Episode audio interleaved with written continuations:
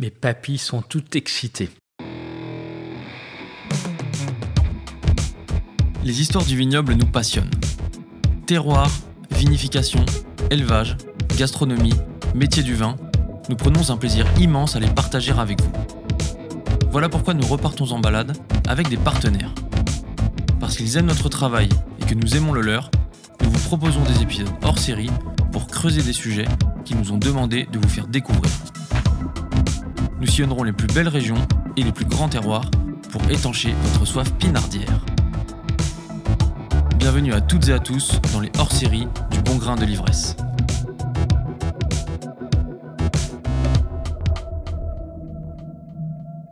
Pour ce premier hors-série, cap à l'est, pour une région à la formidable diversité géologique, j'ai nommé l'Alsace. Deux départements à la forte identité, dont le nom rime avec gastronomie, splendide paysage et surtout vin d'exception. Nous vous emmenons aujourd'hui pour 5 épisodes sur les contreforts du Ballon des Vosges avec l'association Alsace Cru et Terroir qui s'est donné pour mission de mettre en lumière la richesse des terroirs alsaciens. Dans ce troisième épisode, une histoire de terroir qui se mérite, le grès. Olivier Umbrecht, du domaine Zindumbrecht, explique que les terroirs gréseux alsaciens sont issus de l'érosion des massifs granitiques au cours de l'ère primaire, il y a un peu plus de 250 millions d'années. Ces sables ont ensuite été soudés par une minéralisation sous-marine lorsque le massif vosgien était encore recouvert par la mer. Ludivine Dirler, Étienne Leuve, bonjour. Bonjour. Merci beaucoup d'être avec nous aujourd'hui à Westhofen. Étienne, on n'est pas très loin de, ton domaine. Est-ce que vous pouvez commencer par vous présenter, s'il vous plaît?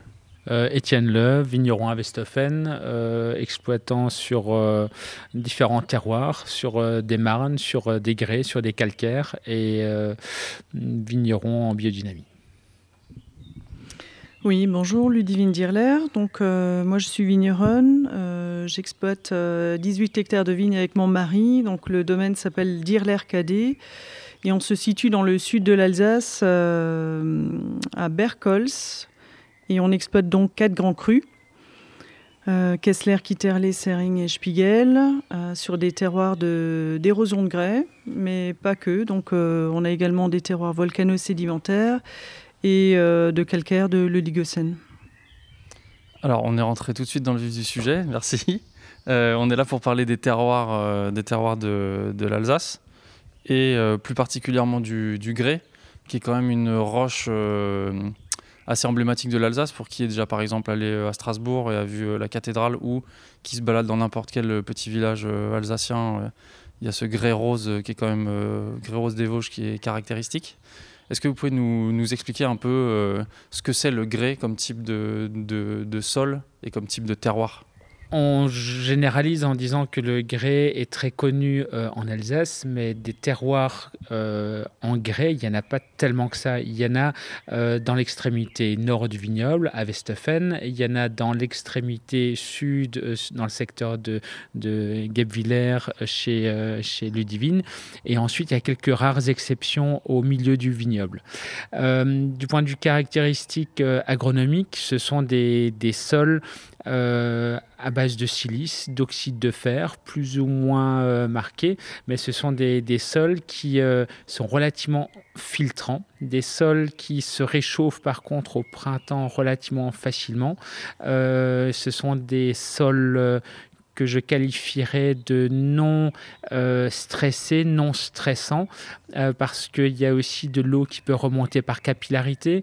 Euh, le grès, pour moi, c'est une vraie éponge, et surtout avec le réchauffement climatique, permet une, régularité de l'alimentation en eau de la vigne. Euh, nous qui exploitons aussi bien des gypses, des calcaires que du grès, euh, je trouve que le, grès a une certaine régularité à tous les niveaux. Chez toi, euh, Ludivine, ça se passe pas exactement de la même manière, si oui, je m'abuse? Chez nous, en fait, on a, des, on a différents types de sols, comme je le disais tout à l'heure.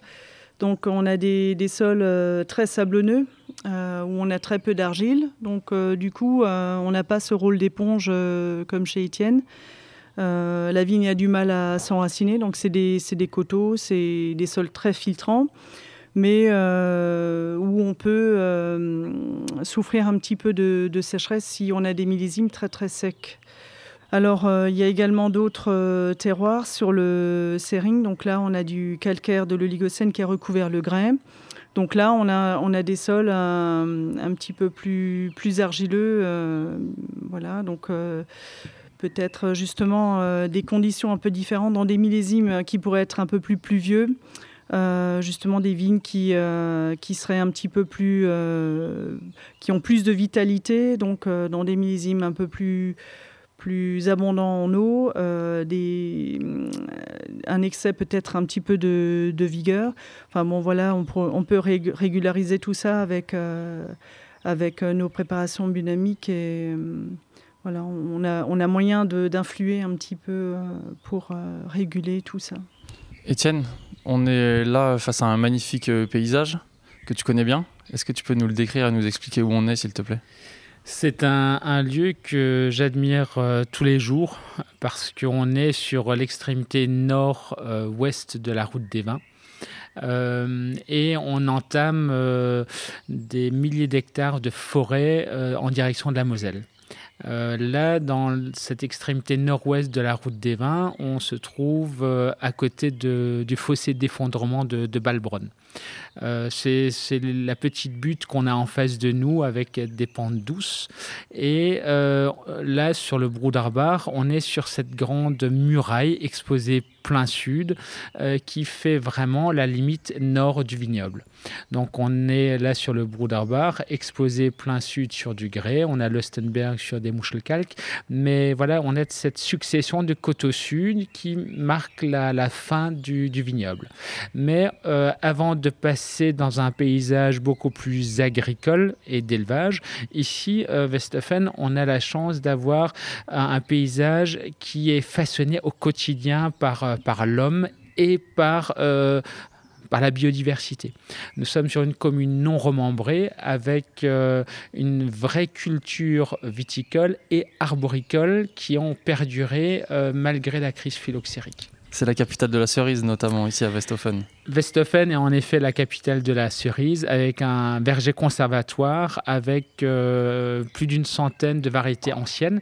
Et il existe notamment une vraie cerise noire, une cerise référencée dans le catalogue euh, des variétés. Le Brouderbar, là dont tu viens de nous parler, il y a une partie donc euh, que toi tu as qui s'appelle avec une cuvée qui s'appelle le Clos des Frères. Et tu as aussi le Marienberg, si je ne me trompe pas, c'est ça? Ça vient d'où ce nom, euh, Marienberg? Euh, le, le est un nom relativement récent. Euh, est passé en réforme protestante et tout ce qui était lié à Marie a, à un moment dû disparaître. Et l'ancien nom de la colline était euh, Marienberg, la colline de Marie. Au bas de cette colline se trouvait euh, l'ermite Klaus, qui euh, était mis en place pour s'occuper d'une partie de, ce vignoble. Après la réforme, on a appelé ça à côté du ruisseau des frères, puisque le ruisseau des frères, Broudarbar, passait à l'intérieur de l'ermitage. Et dans les années 50, 1950, on a rebaptisé la colline tout simplement le Brouderbar. Alors qu'on est euh, vraiment en coteau, mais ça a le nom d'un ruisseau voilà, qui coule en contrebas. Ludivine, quels sont les cépages qui se plaisent bien sur les terroirs de grès? Ah, eh bien, tous les cépages. en particulier, euh, je pense les cépages euh, plutôt blancs. Euh, donc nous, on privilégie euh, sur le domaine, euh, sur les terroirs plus sablonneux, donc les Riesling et Muscat, donc plutôt côté sud-sud-est, côté du soleil levant. Et sur nos terroirs, par exemple sur le Grand Cru Spiegel, Marno-Gréseux, des terroirs un petit peu plus, plus lourds, plutôt du Gewürztraminer. Bon, bien que le Gewürztraminer se plaît sur tous les types de sols, même sablonneux. Et euh, donc des terroirs plus lourds, euh, effectivement, euh, on planterait plutôt du, pinot gris ou alors du Gewürztraminer. Si je te demande d'en choisir un de ces pages là qui te plaît particulièrement, tu prends lequel? Voilà une jolie définition du grès dans, dans nos muscats. Voilà. Etienne, toi, tu as un petit peu moins de diversité de, de, de cépages Le Broederbar est surtout planté en Riesling et en Pinot Gris. Euh, les deux cépages euh, que j'affectionne particulièrement, euh, le Riesling parce que j'aime l'acidité, j'aime la droiture. le Pinot Gris est plutôt planté dans la partie un peu plus argileuse, toujours graiseuse mais avec un peu plus d'argile, parce qu'on a la possibilité de faire des Pinot Gris beaucoup plus gastronomiques, beaucoup plus tendus. On a une petite parcelle de muscat, mais la peur des oiseaux est là. Euh, alors, on, entend les oiseaux certainement par l'enregistrement. C'est un vrai plaisir pour nous au quotidien. Euh, par contre, c'est également une menace. Et le muscat et les gewürz, ces cépages aromatiques et peu acides, euh, sont vraiment très aimés par les oiseaux. Donc on n'a jamais voulu planter du Gewürztraminer sur le Bruderbar par peur de ne plus rien avoir à récolter au moment des vendanges. Les terroirs dont on parle, là, Bruderbar et puis euh, Kitterley, Sering, euh, Kessler, pourquoi est-ce que euh, vous considérez que ce sont des grands terroirs? Bon, disons, c'est vrai que nous, on se trouve sur notre secteur dans un très très joli coin de nature. Donc vraiment la partie sud du vignoble, sous, les, sous les sommets du Grand Ballon, du Markstein, du Petit Ballon. Voilà, pour ceux qui sont amateurs de, randonnée, bon, il y, a, matière à faire de très très jolies promenades et euh, effectivement la nature est très très belle. Et nous, on a la chance d'être dans cette vallée des fleurs, euh, juste en contrebas, sur des, coteaux très escarpés. Donc c'est quand même des, lieux euh, qui se méritent parce que tout se fait à la main dans le Kitterley, dans le Kessler et euh, dans une partie du Sering. Bon, voilà. Et euh, ce qui est surtout important, c'est cette diversité géologique euh, dans un même lieu. Et, et l'expression de, ces lieux dans, dans, nos vins est splendide. Donc des, des, vins qui vieillissent très très bien, qui traversent très bien le temps. Étienne, le Brou d'Orbar, pourquoi c'est un grand terroir? Parce que c'est le mien et parce que tout le monde le sait. non, euh, pour moi, un, grand terroir, euh, c'est, ça se retrouve surtout dans la bouteille. Et comme le disait euh, Ludivine, c'est avec le, vieillissement, avec quelques années de, de cave, on se dit waouh, il y a une différence, il y a une persistance, il y a une longueur, il y a, il y a, y a tout ça. Euh, ensuite, euh, le terroir est une chose, mais l'homme qui travaille euh, met quand même un terroir en avant. la façon dont on travaille, la façon dont on prend soin de nos vins en cave, tout ça fait qu'on peut mettre, on peut faire émerger d'un terroir un grand terroir et un grand vin. Comment est-ce qu'on révèle le meilleur de ces terroirs en cave? C'est vrai que le vin naît à la vigne. Hein. Tout, se, tout, tout, tout se prépare à la vigne toute l'année. On ne fait pas de grand vin euh, sans grand raisin. C'est ça. Exactement. Donc, euh, à aux différentes étapes, euh, aux différentes saisons, il faut amener beaucoup de soins. Et au moment de la récolte également. Donc, les vendanges manuelles, c'est vrai que effectivement, ça, ça tombe sous le sens. Et en termes d'élevage, comment est-ce que vous, qu'est-ce que vous faites au domaine? Au bout de la fermentation alcoolique, bon, nous, on préfère préserver le fruit et la pureté. Euh, donc, on, on, ne laisse pas sur lit total, euh, on soutire et euh, des lits. Voilà, et l'élevage se, se, déroule sur lit fine. Parce qu'on veut vraiment avoir des jus très très purs. Étienne, comment tu révèles le meilleur du terroir en cave? Pour moi, la qualité d'un vin, c'est avant tout euh, le potentiel euh, ramené par le raisin.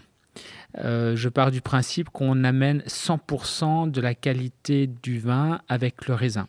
Quoi qu'on fasse, quoi qu'on enlève ou rajoute, on ne pourra jamais dépasser les 100%. À la rigueur, on pourra juste passer sous la barre des 100% et perdre d'un équilibre, perdre en finesse, perdre en complexité.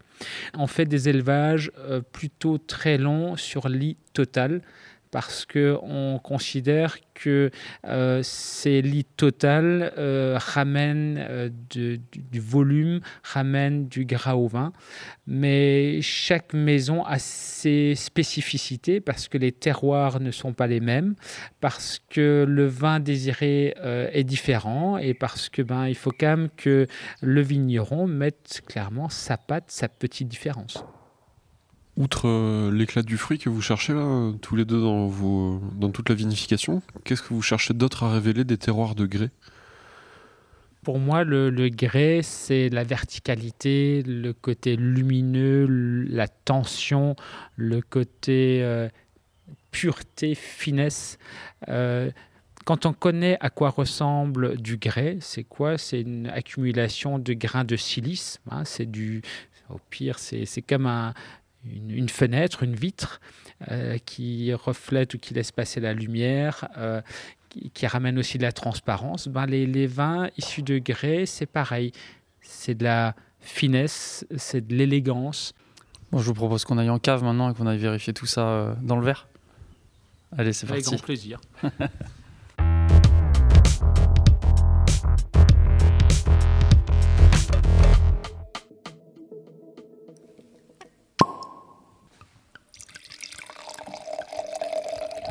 Nous voilà donc en cave, comme vous l'entendez, pour goûter euh, quelques vins. En fait, là, on est sur un Muscat Grand Cru Sering 2018, donc issu d'un terroir euh, marno-calcaro-gréseux, donc des calcaires de l'Oligocène qui ont recouvert euh, le grès à l'ère tertiaire. Donc, c'est des sols qui ont à peu près 30 millions d'années. Et euh, c'est vrai qu'on retrouve euh, ce côté euh, juteux et salin. On, a vraiment la notion de, terroir là qui, qui met un petit peu le cépage en retrait, parce qu'on a vraiment ce, cette notion de... Il y, a quelque chose un petit peu plus agrume hein, sur le serring et euh, salin, euh, une, impression un peu plus saline en, bouche, euh, juteuse. Donc quel que soit le cépage, le serring s'exprime, c'est-à-dire les, les, vins sont très juteux, très salivants, très énergiques. Donc des, jolis accords à faire à table. Sur des, par exemple une salade de fenouil, le côté très juteux du fenouil avec un filet d'huile d'olive ou un jus de citron. Ou alors une salade d'orange, lorsque c'est la saison, avec euh, assaisonné d'huile d'olive et celle de Guérande, par exemple. On a faim ah, J'aime beaucoup euh, le muscat. Il y a un côté presque un peu euh, austère en bouche, mais on reconnaît bien au nez, avec une note végétale là, qui, est, très belle. Et en bouche, c'est vrai, il y a une vraie bouche de terroir. C'est très sec, presque un tout petit peu austère. C'est vraiment, vraiment très bon. Ça te plaît ce genre de vin, toi, Étienne? J'adore le muscat parce que pour moi c'est un cépage qui euh, ne montre pas son jeu. Euh, il paraît très simple, il paraît euh, facile d'approche. Et en définitive, tout se passe en bouche. là, issu d'un grand terroir, il y a de la vraie salinité. On parle souvent de salinité, mais je dirais même ici, on a du sel en bouche. C'est un, un, plaisir floral et salé.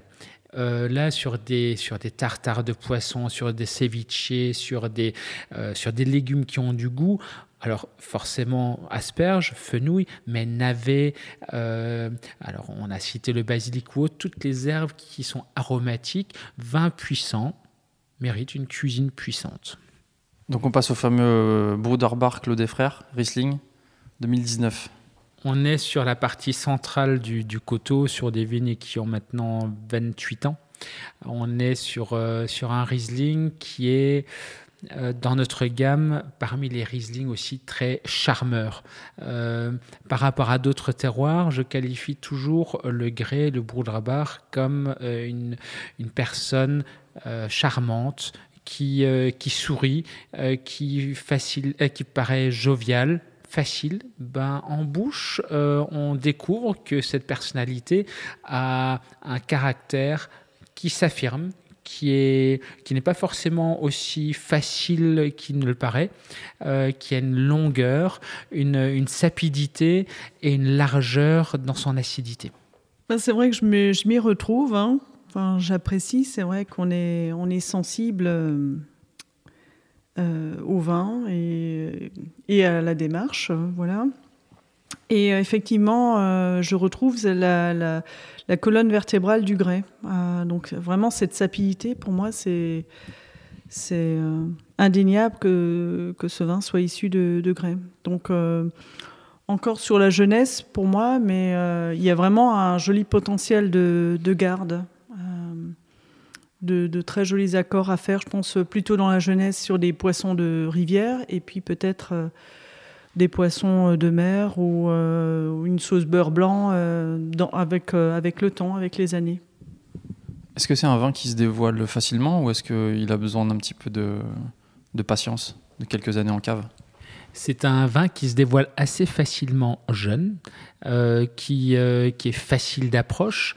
Et avec le temps, euh, ce côté facile, presque jovial, a tendance à s'estomper. Et c'est la vraie trame, le vrai caractère du vin qui se dévoile moi, j'avais déjà eu l'occasion de goûter cette bouteille au restaurant il y a quelques mois et le plaisir, il est toujours là. Je suis vraiment content de remettre le nez dedans. On retourne au sud, maintenant, sur le, sur le Kitterley. Le Kitterley qui a la particularité d'avoir différentes zones, une zone euh, volcanique, et là, on est plutôt sur la zone euh, gréseuse. Oui, c'est exactement ça. C'est un vrai vin de lieu, ça, pour toi? Pour moi, c'est un vrai euh, vin de terroir, et Là, je vois qu'il y a vraiment une trame, cette trame de lumière, cette trame de verticalité. Euh, on n'est pas sur des vins construits sur la largeur. Euh, ça a une typicité qu'on n'a pas sur les calcaires ou sur les marnes qui, sont, euh, qui ont plus d'épaules, plus de coffres, plus de largeur. Là, on est sur la finesse verticale, sur le côté lumineux.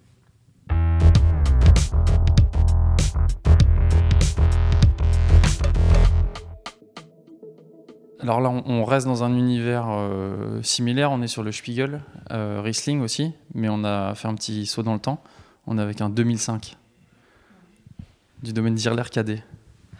Là, je suis extrêmement heureuse parce qu'il y a un très joli nez qui s'exprime donc sur des arômes d'infusion de plantes typiques euh, du Spiegel. Donc le, le Spiegel, pour rappel, c'est donc des sols marneaux gréseux il se trouve que sur le Spiegel, donc, euh, on est dans la parcelle du Stein. Donc la parcelle signifie caillou. Euh, donc c'est cadastré Stein.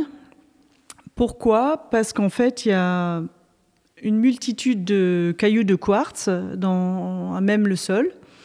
Et euh, en contrebas, on a des, sols un petit peu plus argileux. Donc on, a vraiment les, les, quartz qui reflètent la lumière. Donc le Spiegel signifie miroir.